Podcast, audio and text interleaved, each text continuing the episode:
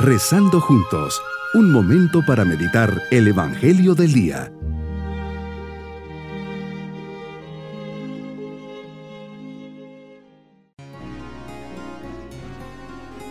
Lado corazón de María, memoria que nos hace ver el corazón de María lleno de amor, bondad, generosidad y sobre todo un corazón que ama como madre, ella que siempre está al pendiente de sus hijos, que somos nosotros, por eso, bajo su mirada llena de amor, comencemos nuestra meditación. Meditemos en el Evangelio de San Marcos capítulo 12 versículos 38 al 44. Jesús nos presenta dos escenas contrapuestas que nos invitan a reflexionar y a convertirnos. Quizás también en los ambientes cristianos existen aquello que son como los escribas, profundos conocedores de la palabra de Dios, insignes predicadores, pero son desenmascarados como hipócritas, vanidosos, devoradores insaciables y deshonestos de los bienes de los pobres. Jesús denuncia tres aspectos de los escribas que presumían de cumplidores de la ley, vanidad, avaricia e hipocresía. Qué fuerte contraposición con lo que habías dicho poco antes. El que quiera ser el primero entre vosotros, sea el siervo de todos, como el Hijo del Hombre no ha venido para ser servido, sino para servir y dar la vida en rescate de muchos.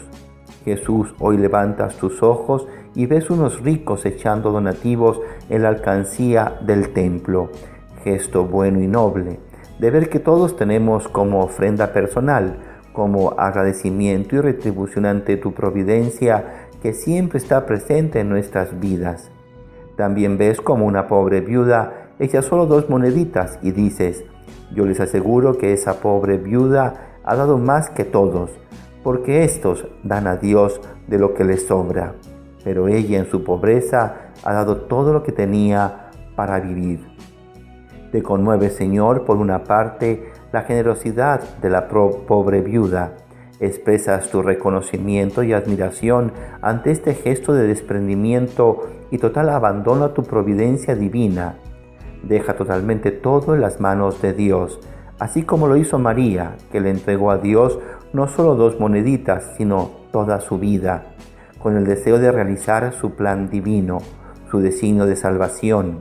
Ella en su fiat, en su sí, ofrece en continua confianza todo lo que tiene y confía en el Señor con total abandono. La conducta ejemplar de esta viuda me enseña a dar con generosidad incluso aquello que sirve para satisfacer mis propias necesidades. La generosidad es esa capacidad de desprendimiento personal, es saber prescindir de algo propio para ponerlo a tu servicio y de los demás. Generosidad es compartir nuestro tiempo, cualidades, bienes, todo lo que se tiene a disposición. Por otra parte, Jesús te impresionas ante los otros, los que teniendo mucho te dan de sus obras cuántas veces ahí estamos nosotros, los que te damos las obras en las cosas que tenemos. En nuestro tiempo, ahí estamos midiendo los minutos que te dedicamos. Pareciera que vivimos ofreciéndote lo mínimo indispensable. Me conformo con un cumplimiento frío y restrictivo de mi tiempo. Ya cumplí porque fui a misa. Ya cumplí porque recé mi rosario. Ya cumplí porque te dediqué los cinco minutos de mi tiempo para orar ya cumplí, porque los tres pesos que me sobraron y tenía en la bolsa los puse en la canasta para la iglesia. Estoy llamado a vivir con generosidad. Mi vida es una llamada a la generosidad y a la grandeza de corazón. Esto se debe manifestar en vivir abierto a todo lo que, a todo lo que me pides, cumpliendo tu voluntad. Señor, conoces mi corazón y sabes cuánto y cómo te doy.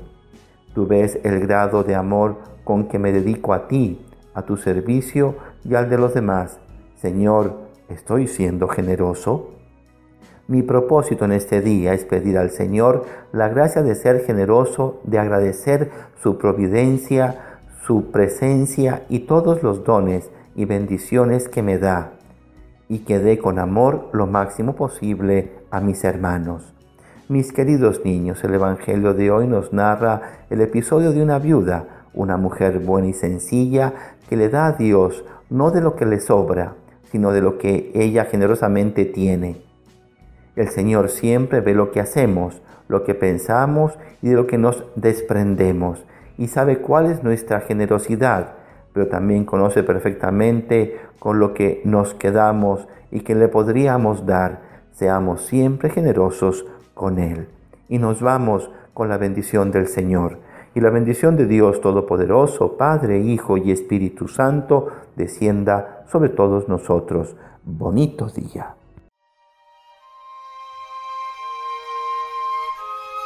Hemos rezado junto con el Padre Denis Doren, Legionario de Cristo.